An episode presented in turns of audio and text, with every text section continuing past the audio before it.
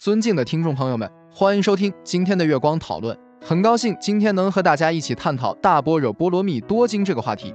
大般若经佛教经典，全称《大般若波罗蜜多经》，简称《般若经》，为宣说诸法皆空之意的大乘般若类经典的汇编。唐玄奘译，六百卷，包括般若系十六种经典。其中第二会二万五千颂般若，第四会八千颂般若和第九会金刚般若为般若经的基本思想，大概成书于公元前一世纪左右。其他各会是在以后几个世纪中成书的。一般认为最早出现于南印度，以后传播到西北印度，在贵霜王朝时广为流行，范本多数仍存。最早传入中国的大乘般若经是东汉竺佛朔与支娄迦谶译出的《般若道行品经》十卷。世称小品般若，现有三国吴之谦重译成大明度无极经六卷，康僧会别译成五品经五卷经义，另有竺法护译成光赞般若波罗蜜经十卷，朱士行西行求得二万颂大品般若范本，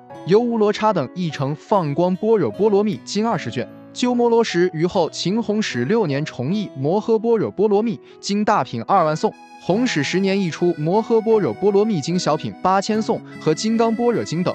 菩提留之于北魏永平二年译出《金刚般若经》一卷。据大慈恩寺三藏法师传等所说，直至唐代，当时玄奘曾于印度求得此经总二十万诵的范本三部回国。长安明德以前代所翻未曾完备，应请玄奘加以全译。转以唐经事务繁多。般若布置巨大，需要在僻静的地方专制宣译，便请得唐朝廷许可。于显庆四年冬十月，由长安移至房州玉华宫寺。从一年春正月一日开始翻译此经。时诸大德以经文广大，曾请仿照罗什的义例，删去繁重。玄奘心有未安，为求周详，悉依范本，不加省略。并于翻译时，参照所集来的三种范本，文有遗误，即详加校订，应请省复，审慎周详。他的上首弟子大成光、大成钦、加上等在场比受。玄奘一时美虑无常，经常勉励诸人努力加勤，莫辞劳苦。